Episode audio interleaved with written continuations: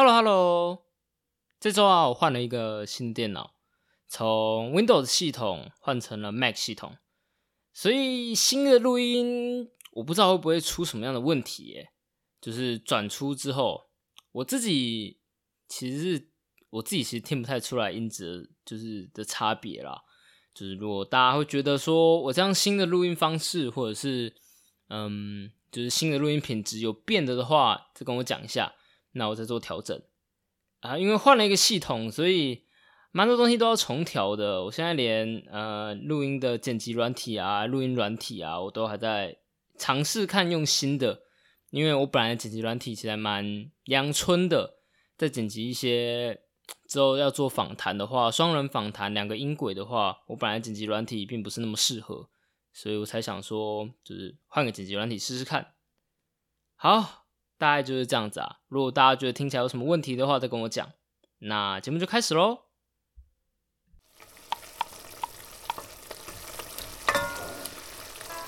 每周两小时，帮你养成阅读习惯。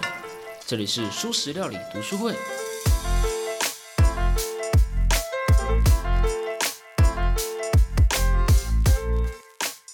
Hello Hello，大家好，我是主角小 P。这周的题目是。那些年，我们一起失去理智的青春期。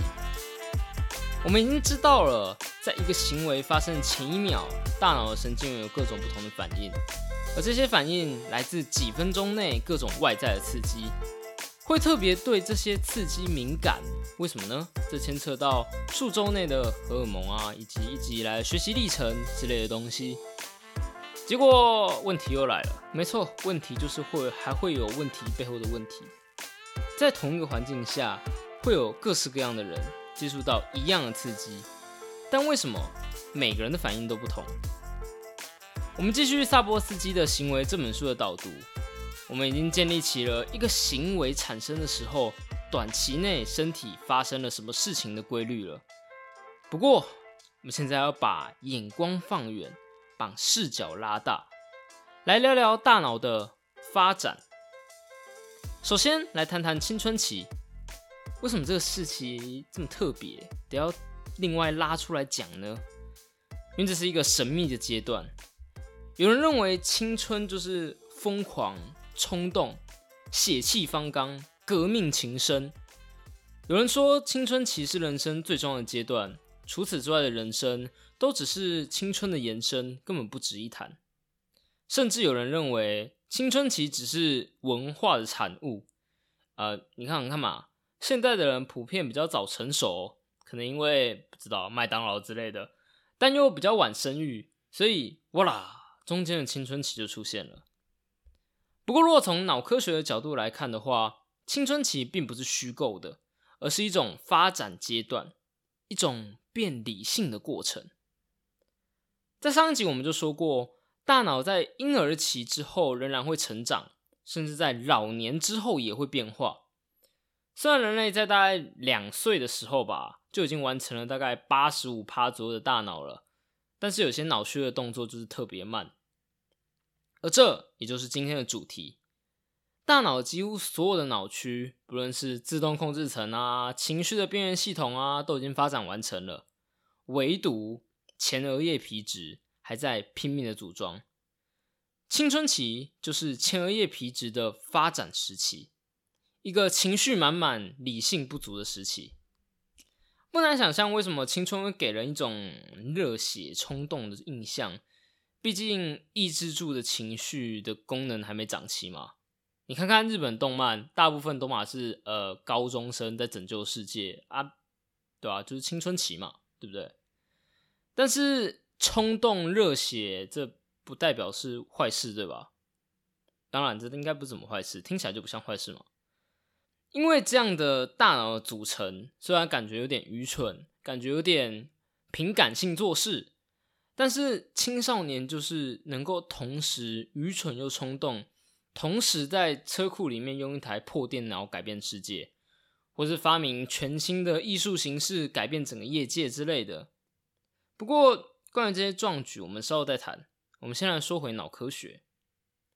额叶皮质比较晚成熟哦，这句话再加上我们上一集讲到的突触和大脑的可塑性。非常直观的，额叶皮质在青春期时候的连结，相比成人来少，应该是比较少的吧？就是你的经验还不够嘛，经验值还不够，所以跟成人相比，你所知道的东西，你的神经连接也比较少，对吧？不管是神经的数量啊、连结啊、突触、树突啊之类的，然后这个阶段就是慢慢长全，慢慢的长成成人，对吧？不过其实。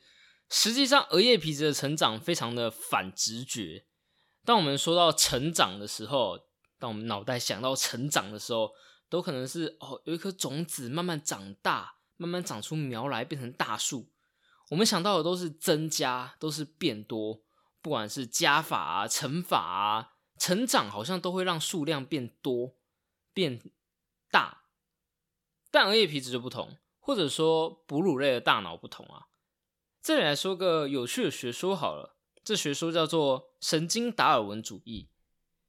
小孩的神经元数量其实是远超过成人的。至于详细的数量，我目前还没有找到统一的资料，所以我不敢说一个确切的数字。不过，到底是一出生比较多，还是大概在青春期前期达到高峰，所以 这个我也不太确定。不过可以确定的就是。成人相比青春期的神经元数量是比较少的，而神经达尔文主义的意思就是指人类会先有大量的神经元，然后让神经元去玩饥饿游戏，适者生存。所谓的适者，就是在那一些在正确的位置，而且和其他的神经元建立最多的连接，重要性最高的那些神经，而那些不适者就会被淘汰，位置被其他神经元占去。最后萎缩、死亡，残骸再被回收利用。而在额叶皮质中就是这样的一个情况。青春期是一个修剪的过程，把那些没有用到的、不常用的部分修掉，留下一些挑选过的，然后再不断增强。有点像是种菜的时候，就拔掉周围的杂草啊，或者是，嗯，如果大家可能有在种盆栽之类的，天啊，听起来好老人哦，嗯。总之就是修剪大树的枝叶的那种感觉啦。突然，我突然觉得自己好老啊。总之呢，你不是长得更大，而是长得更有效率。因为你用到的资源比较少，所以比起青少年来说，成年人去动用理性比较方便，比较快速。虽然说青春期的额叶皮质还没有办法掌控全局，但是它有一个帮手，它有一个暂时的代理人，那就是。腹侧纹状体，它名字难记，我也没有记得，我现在是看着搞的。总之呢，它就是一个会帮助额叶皮质调整情绪的角色。嗯，其实如果你记不住这脑区的名字也没关系啊。说少说老实话，我自己也没有在记这些专有名词的。我觉得最重要的就是你得要知道说，哦，额叶皮质这样一个知识，它在还没有成熟的时候，额叶皮质会有一个代理人。那这代理人到底是谁呢？没关系，我们可以查嘛。但是我们至少要知道有一个代理人。嗯，我觉得好像有点偏题了。关于这方面的东西，我之后再来谈好了。因为我觉得这个是一个蛮有趣的事情，就是你不用实际的知道知识，你只要知道该去哪里找就好了。好，回来再来，我们来说说荷尔蒙。我们为什么又说到荷尔蒙呢？其实这边只是稍微提一下啦。简单的说呢，就是对女性来说，青春期的时候啊。雌性激素啊、黄体素啊之类的会不断的起起伏伏，而这一些也会影响嗯额叶皮质的决策。然后男性就我想就更不用说了吧，巩固同志之类的东西应该是不用什么再提了。而且青春期就是一个没几分钟血液就会从嗯需要大量氧气的额叶皮质跑走，然后往底下冲的一个时期嘛，就是。用老二思考这句话又不是说假的，对吧？套用书中两百一十三页说的一句话：青春期刚开始的时候，额叶皮质的效率低，然后各个分区又不协调，就算是那个代理者想要帮忙，他自己的力气也不够大，力有未逮，不断的又受到了那个性荷尔蒙的影响，然后还时不时缺氧。所以难怪青少年青春期会表现的像是一个青春呃青少年，而这样的前提呢，就使得青少年的行为有几个特点。我们先来说说冒险行为。研究人员问青少年说：“如果你酒后驾驶，你觉得你发生车祸的机会是多少呢？”青少年会说：“不可能。”研究人员又说：“其实事实上，你车祸发生的风险大概是五十趴啦。那你现在觉得，我已经告诉你这数字喽？那你觉得发生在你身上的几率是多少？”青少年会回答说：“嘿，你问的是发生在我身上的情况，所以不可能。人人都会有侥幸的心态啦，就是呜，我不会被骗，呜，我开快车不会出车祸，呜，我可以反差，呜，这次会出 SSR，呜，我是猫头鹰。嗯，那个，如果你有看电影逻辑的话，不要骂我。呃，推荐一下优质 YouTube 频道电影逻辑。”我爷爷是叫我这么推荐的啦，不过我都没看到这节目更新就是了。好，回来，人人都会有侥幸的心态，觉得如果是自己就不会出错嘛，我不会那么倒霉，所以就低估了风险。而在青少年身上，这个情况就会放大了。研究结果显示，青少年在进行冒险决策的时候，前额叶皮质的活化程度并不如成人。极限运动啊，高空跳水啊，高楼跑酷啊。你通常是不太会看到四五十岁的人去玩这些活动啦。我想这并不只是身体的问题，有些四五岁的人的身体，他那肌肉根本就啊，看起来根本就比我好太多了。虽然我也不去玩那些啊，总之这并不只是身体的问题，更是风险评估的问题。还记得我们之前曾经说过，多巴胺对于期待的报酬机制吗？多巴胺在你期待得到奖赏的时候会大量分泌。有时候甚至会比真的得到那样东西还开心，但是这个系统在青春期的时候却有一点不同。有个研究是这样子的：让儿童、青少年、成人一边玩一个游戏，一边扫描他们的大脑。这个游戏也很简单，就是有点像机智问答那样，只要答对了就有奖励。然后奖励分成了大奖、中奖、三奖这三种。如果是儿童的话，不管是得到什么奖，只要有奖就很开心了。对儿童来说，幸福是很简单的啊，突然有点怀念童年。而对成年人来说，小奖会带来一点小确幸，中奖就稍微开心，然后大奖就会很开心。我不知道为什么，就是成年人也是有奖就开心，只是成年人的开心是有层次的。然后这层次是来自于你的实际奖励，然后你的实际奖励就和多巴胺的分泌是成正相关的。不过青少年就特别怪，反正不管到哪里，青少年都特别怪嘛。如果青少年得到中等奖励的时候，他成人和小孩几乎都是一样的，都会有开心的情绪。得到大奖的时候，青少年的开心情绪会远远超过小孩，也超过成人。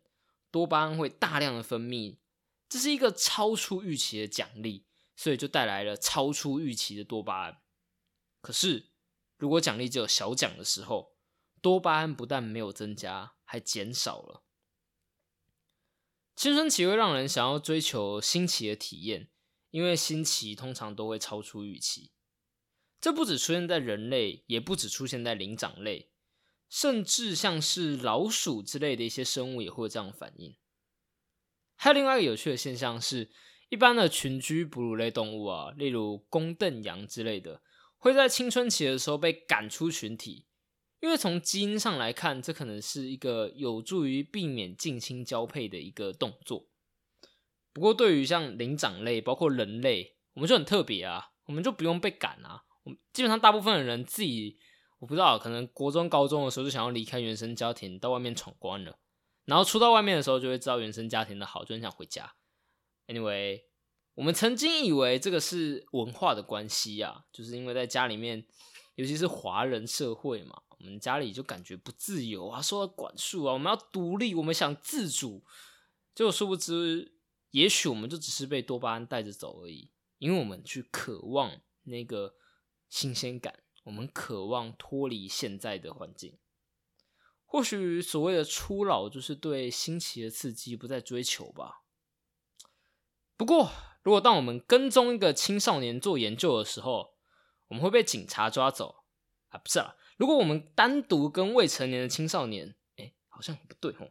嗯，总之，如果青少年独处的时候，其实额叶皮质虽然效率没那么高，但是能力还是很足够的。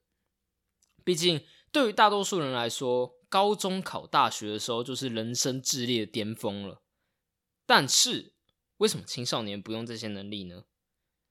科学家发现了一个大多数人都知道的事实，就是青少年跟同才在一起的时候最冲动。让我们来聊聊青少年的社交。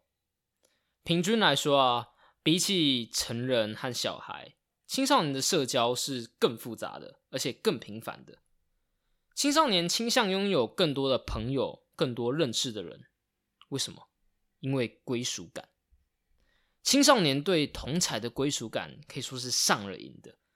神经造影的研究显示，对成人来说，别人是如何看自己的，和自己是怎么看自己的，这两件事情是两码子事。动用的脑区不同，当然答案也可能会不同。不过对青少年人来说，两个神经的回路是一样的。当你问他：“哦，你自己觉得你自己是怎么样的人呢？”他会直接用别人认为自己是如何来回答。你有过这样的情况吗？突如其来的被同学或是朋友冷落，导致无所适从，不断的去告诉自己：“没什么，没什么，这不重要。”但是依然在每天半夜的时候，因为不断的思考自己哪里做错而睡不着。为了实验这样的性，为了实验这样的情况，加州大学的洛杉矶分校的纳欧米艾斯伯洛啊，外国人的名字都好难念，人为的制造出了冷落的感觉。他做了一个简单的游戏，叫网络投球，听起来是超级简单的，对不对？令人意外的是，就是这个这么简单的一个游戏，也可以触发脑中冷落的回路。他让受试者和另外两个人在电脑中玩丢球游戏，三个人站成一个三角形，交互传球，就这样子而已，超级简单的。接着，突然之间，另外两个人就不再传球给受试者了，于是受试者就被另外两个人给冷落了。这个时候，成人脑中产生痛觉、愤怒。恶心的区域会开始活化，给那些有兴趣的人啊，这些部位分别是导水管周围的灰质、前扣带回、杏仁核，还有脑岛皮质。OK，一段时间后，额叶皮质中的腹外侧前额叶就会告诉你：我何必沮丧？这只是一个愚蠢的丢球游戏而已。而且说实话。我光想象在电脑中玩桌丢丢球游戏，就只能这么简单的操作，我就觉得很无聊了。所以腹外侧的前额叶活化的越久，就有越多这样的声音出来，让你感到不舒服的那些区域就会冷静，就会平静。理性的腹外侧前额叶又拯救了糟糕的一天了。不过，如果参加的人不是成人的话，而是青少年的话，这个腹外侧前额叶就几乎都没有活化。而且那些让你感到愤怒啊、恶心啊，还有疯狂躁动这样的区域啊，全部都会更加的疯狂。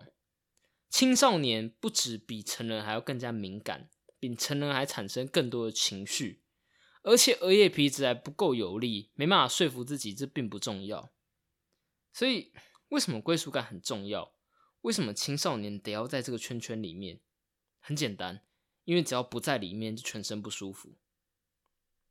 是说讲到归属感，就让我想到一个东西，那就是直销。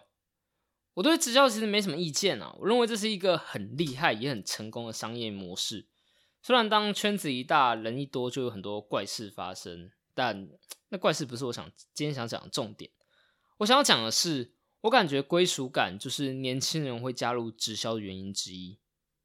我观察到，我周围的人加入职校的时机，大部分都是在大学实习后或是打工之后。我猜测的情况是这样的啦：实习的时候啊，梦想心碎，我相信蛮多人是这样子的，发觉自己根本就不想要以此作为工作，然后在职场上又被各种压力啊、不熟悉的情况啊、职场小圈圈啊搞到心神不宁。然后你周围又没有家人，然后也没什么朋友，因为你的朋友就各散去实习了嘛。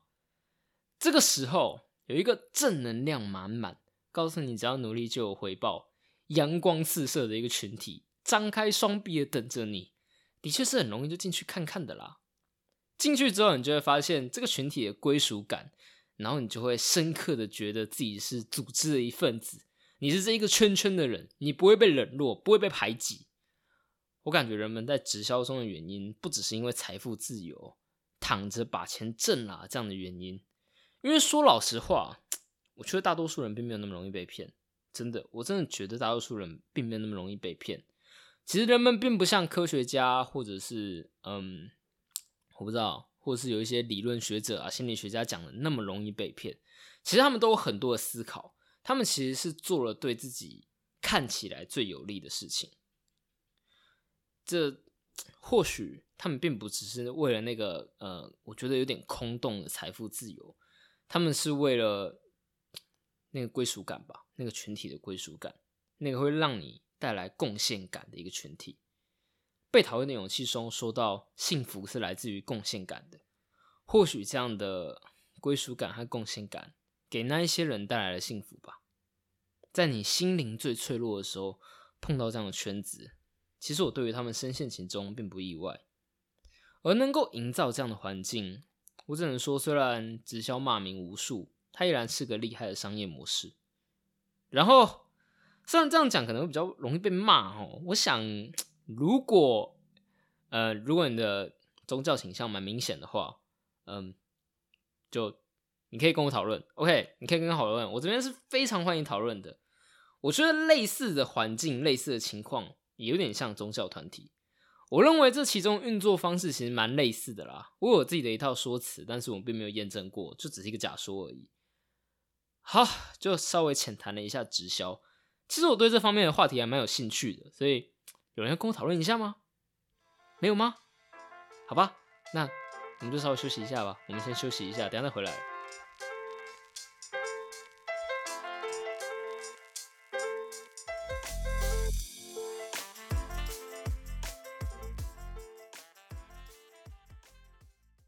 来到书食料理读书会，在这里会有小 P 我一段时间选出一本书，用几周的时间，一章节一章节的导读。在这里，我们不追求快，而是用慢慢的步调把书好好的吸收。在这里，希望你每周可以用两个小时的时间跟我一起把书读完。两个小时的意思是用一个小时的时间自己阅读，而三十分钟听听我的心得。最后三十分钟到 IG 跟我们做讨论。我们不是懒人包，我们不是帮你重点整理，而是只作为读书会的一员，跟你分享我的想法。如果你喜欢这样的节目的话，别忘了用你收听的平台订阅、按赞、打星、分享你的想法。如果想跟我们做讨论的话，可以到 IG 搜寻“素食料理 ”，Thing of Fresh Book，就可以找到我们喽。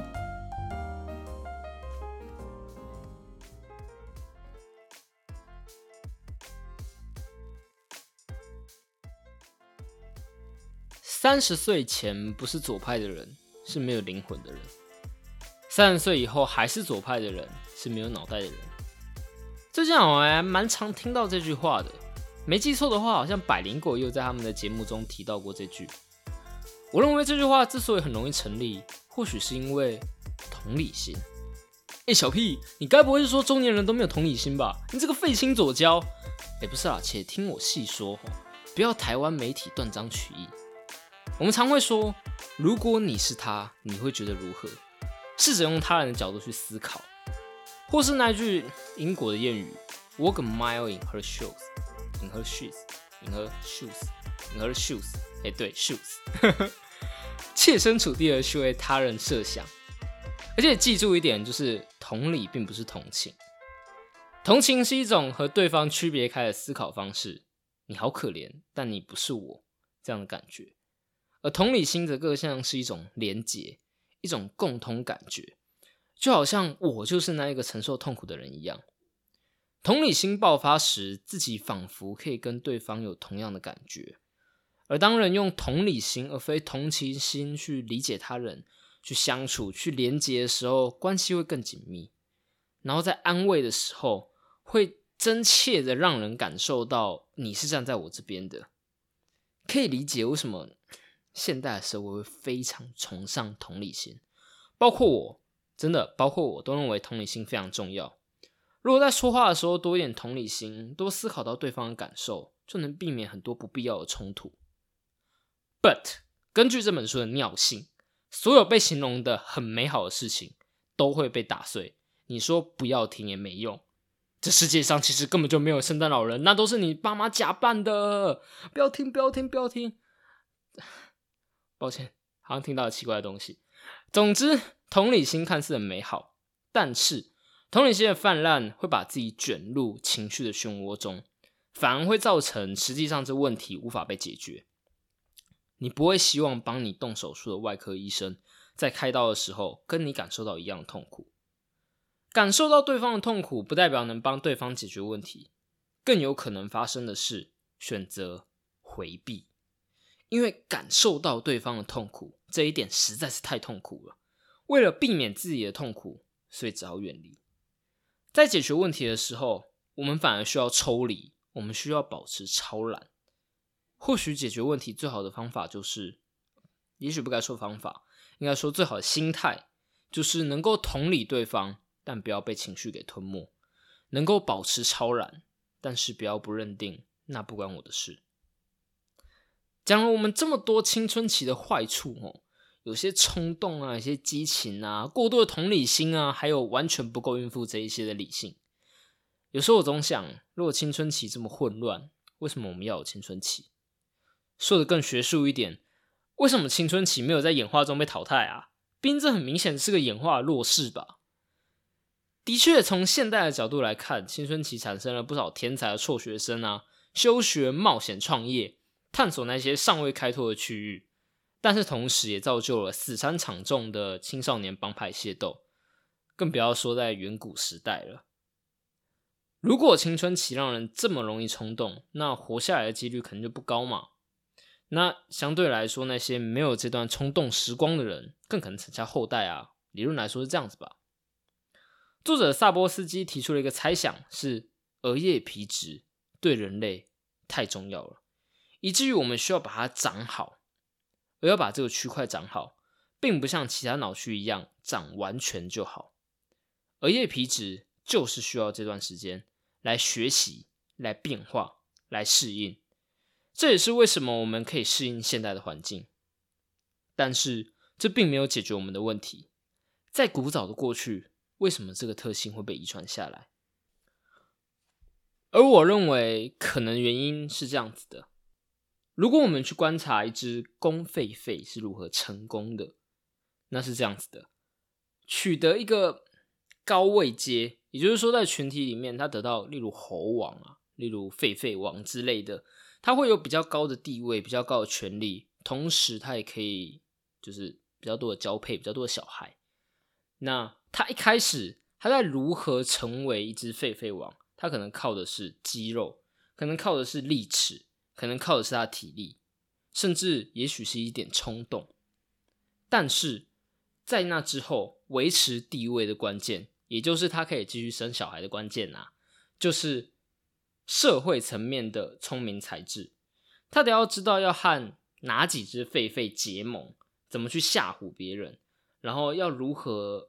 控制自己的冲动，因为他必须得要得到群体的认可，因为掌握整个群体并不是单纯靠武力，即使在狒狒中也是一样。那人类是不是这样子呢？我想远古时期的时候或许是这样子的，也许那个时候人类的社会阶层就已经使得这样子的，就是我们需要一段时间去掌控我们的额叶皮质，去让额叶皮质变得更厉害，变得更理性，变得更能适应环境。然后这样的优势在远古时代是有，就是一个位阶阶层上的优势的，它比较容易成为一个统治阶层，也就更容易可以留下他的子代。也许是这样子啊，这是我的猜想。我想在后面章节后面有一章讨论基因的，说老实话我还没有看完，就对对不起，但。我想在那个章节，或许作者会提出更好的解释。不过，在那个章节以前，我们还有个塑造我们大脑的阶段还没有讲到，那就是孩童时期。好，这周的节目就到这啦。喜欢我的节目的话，别忘了订阅、按赞、五星、分享我的节目。有什么问题也可以到 IG 找我。哦，我觉得前面那一段我真的讲的好好哦，订阅、按赞、五星、分享，嗯，好顺。那就这样啦，拜拜。